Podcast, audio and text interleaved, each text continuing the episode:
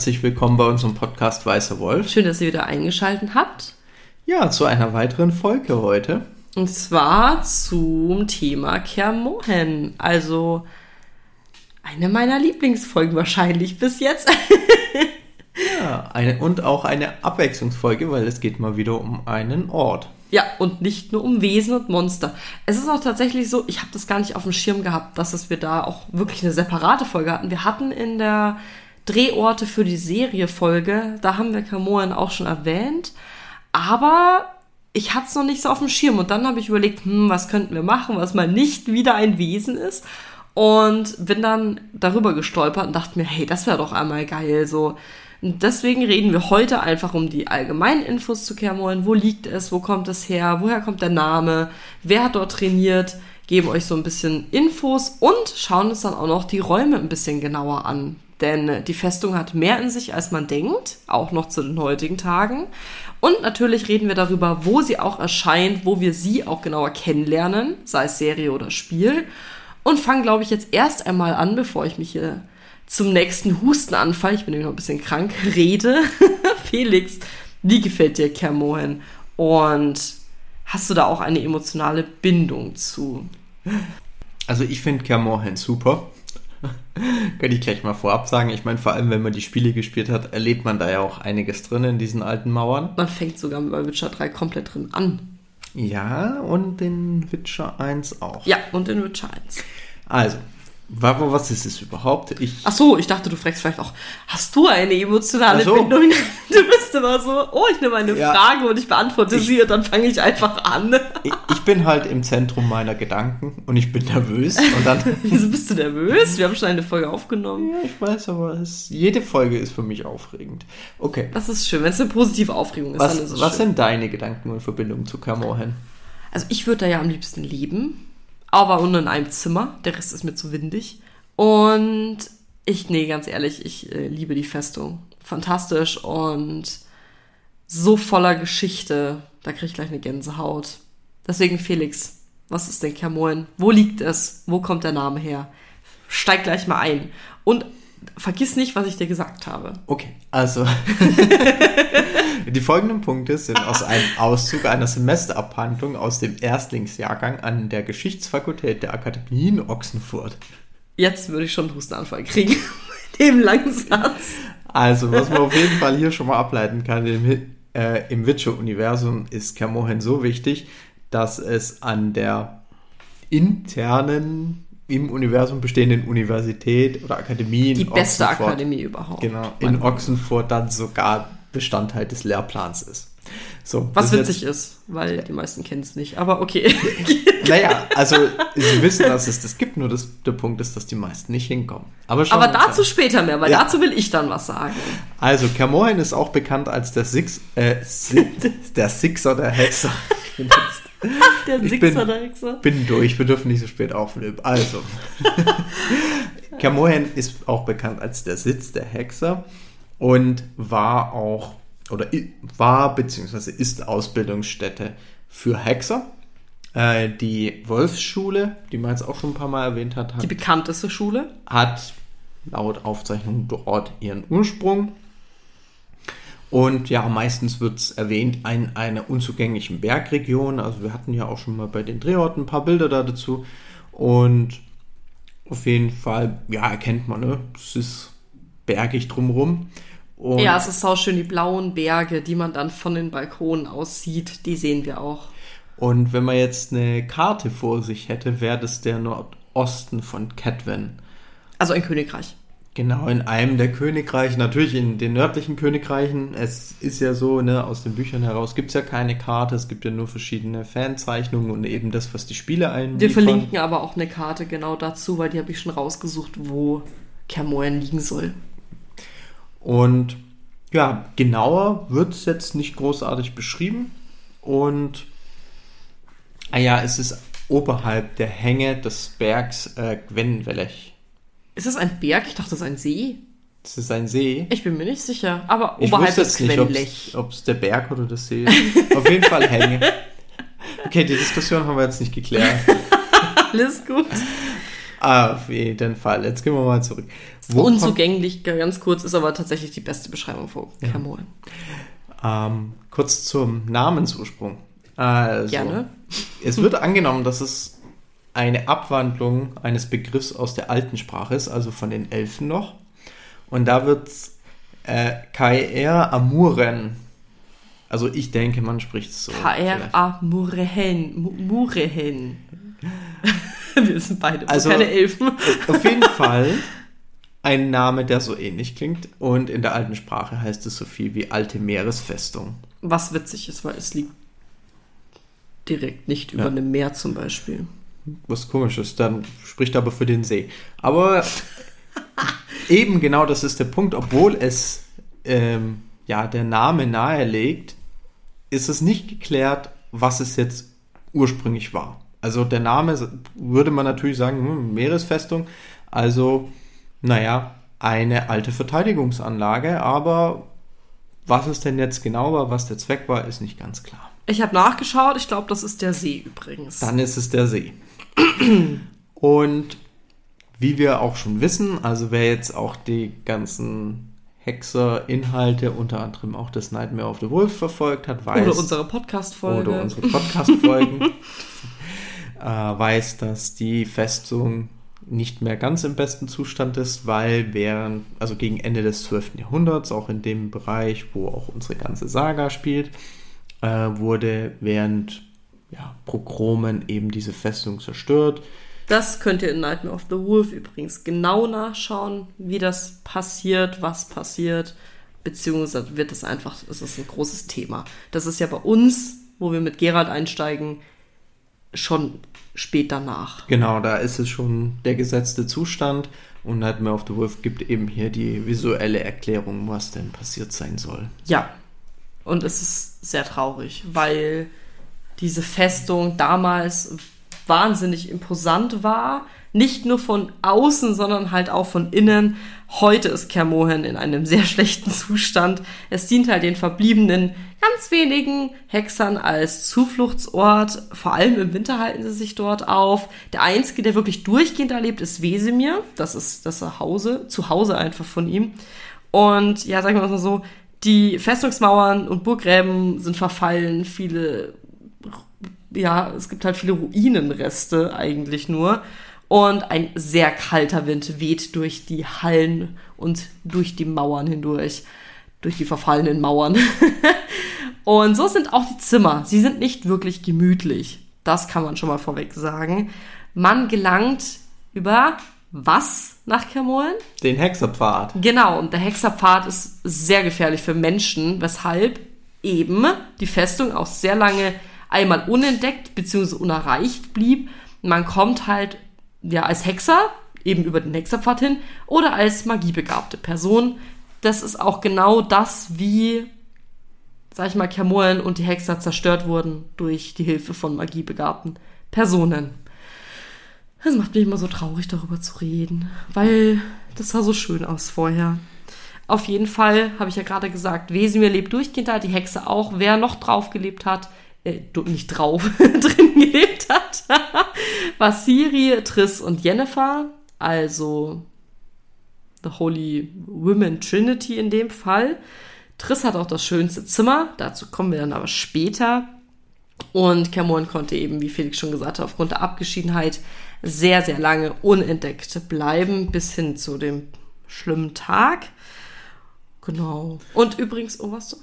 Ich wollte nur sagen, in Witcher 3 kann man sich auch dazu entschließen, noch die eine oder andere Person zusätzlich nach Germor hinzuschicken. Achso, ja. Das wollen wir jetzt mal nicht alles spoilern. Ja, in, in äh, Witcher 2, äh, Witcher 2, Entschuldigung, in ähm, Witcher Serie Staffel 2 sind auch Personen auf Kermoren, was richtig hart kritisiert wurde von Fans. Übrigens auch von uns. Wer das gehört hat, der weiß, dass wir das auch bescheuert fanden, weil es geschichtlich einfach total unlogisch war. Aber das sind halt die wichtigsten Personen, die auf der Burg leben. Im Spiel lernen wir auch die Umgebung kennen, also den Hexerpfad, Mine, Lager, See, also diese ganzen und die Monster, die dort auch leben. Und sag ich mal, sind halt, wie Felix schon gesagt hat, wirklich viel auf Kermoren auch unterwegs für bestimmte Quests auch. Und auch in Witcher 1. Das fängt dann in Camoen an, dazu dann aber auch später mehr.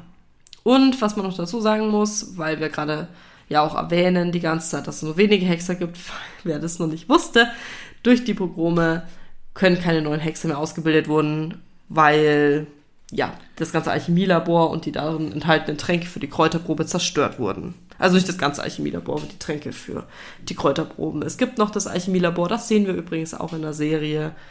Und erleben wir auch in den Spielen. Das ist auch ein Bestandteil von Witcher 1.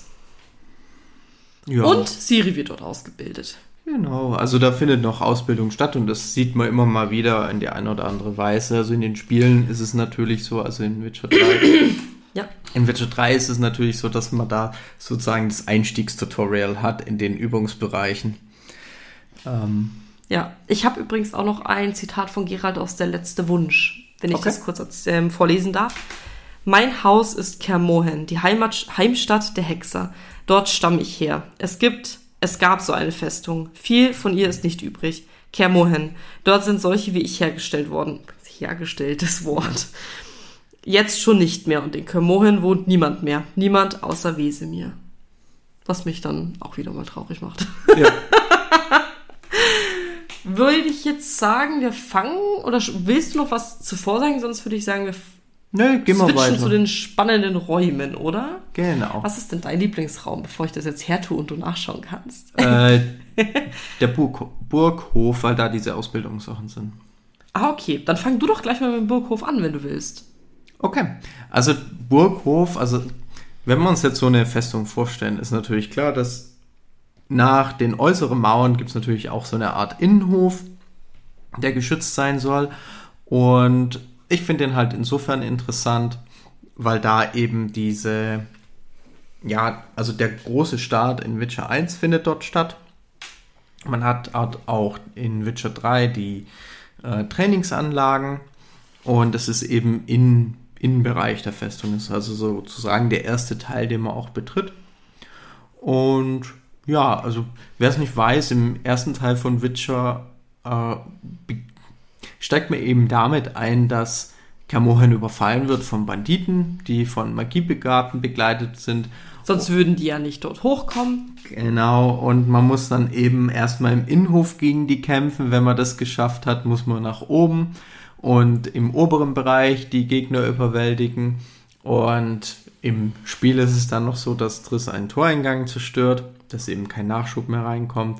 Und später gibt es dann noch so im Innenhof einen großen Belagerungskessel und eine Glocke. Und mit den beiden Sachen muss man dann eben interagieren, um eben den Kampf am Ende zugunsten der Hexer zu entscheiden.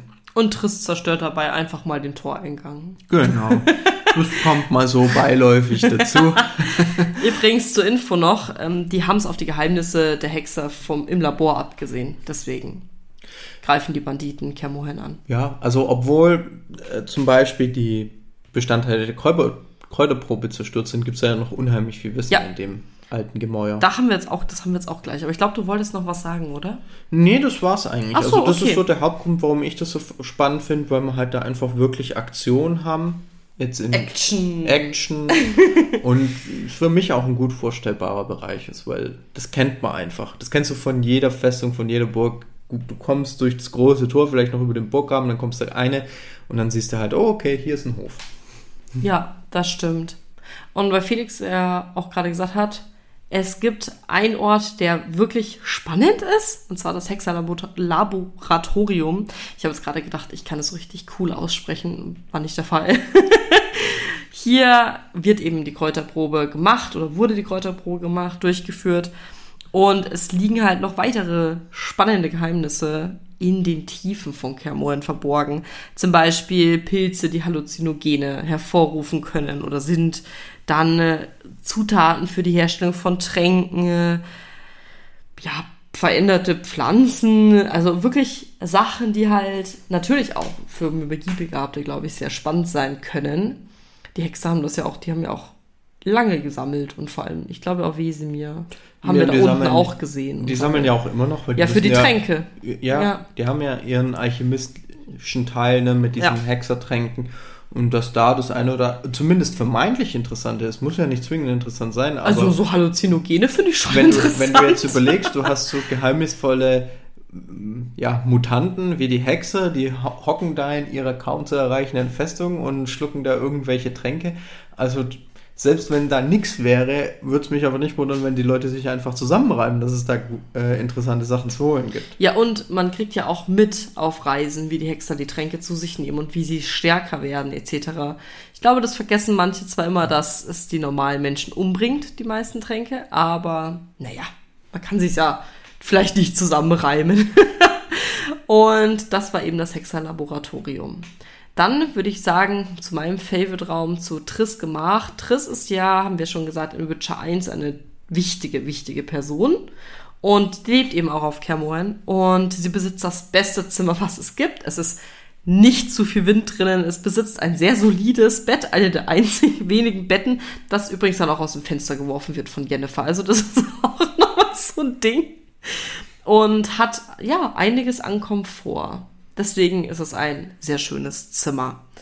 Dann gibt es noch die Küche. Die Küche ist eigentlich der wichtigste Raum für die Hexer, denn hier sitzen sie zusammen, sie wärmen sich, sie belegen, also die Hexer belegen halt generell nur ein paar Räume und wenige Räume. Man sieht es in der Staffel 2 ganz gut, welche Räume benutzt werden. Die, die meisten sind, also Kermoren sieht aber anders aus in der Serie, muss man zugeben, als in, im Spiel. Im Spiel finde ich es um einiges cooler. In der Serie sind sie ja vor allem immer im Eingangsbereich, beim Tor, da sind dann so Bierbänke in Anführungszeichen und da sitzen die.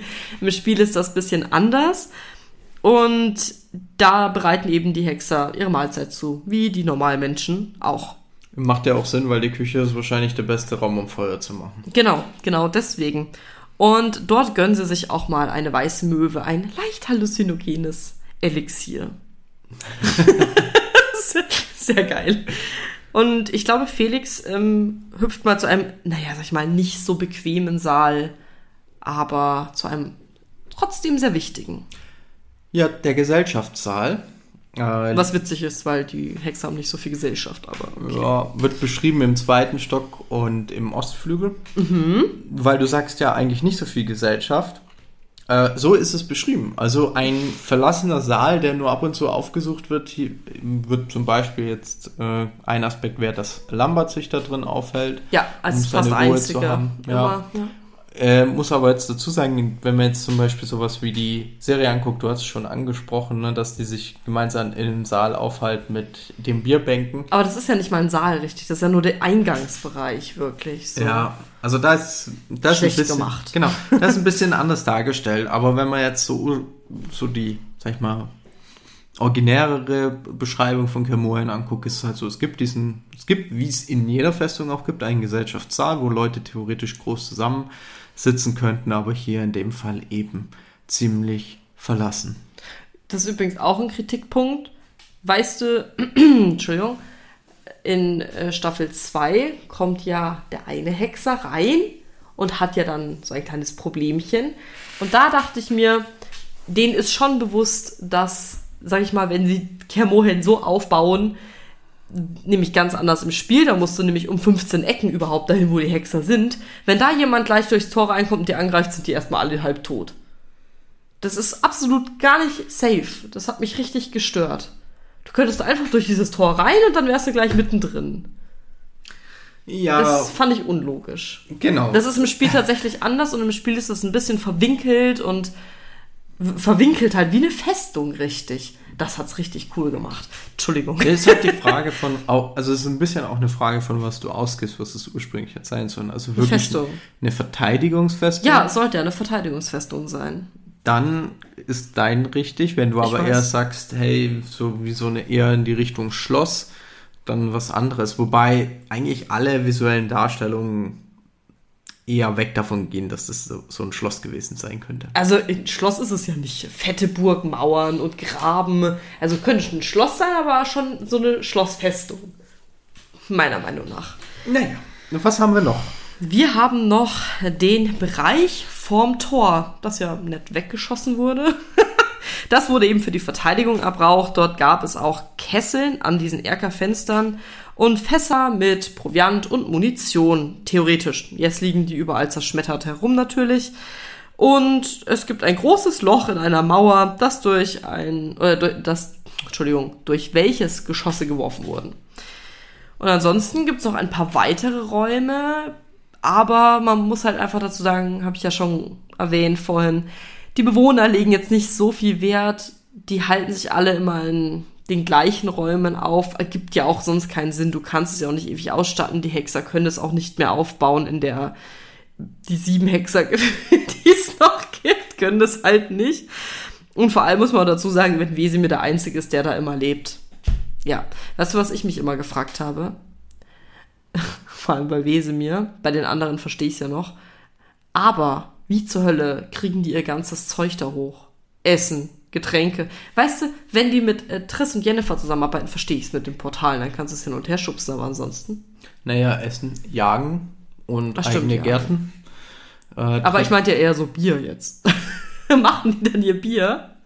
Vielleicht selber brauen. Ich meine, Wasser ist ja normalerweise kein Problem, weil ja solche Burgen irgendwelche Zisternen oder Sammelbereiche haben für Regenwasser oder einen Brunnen.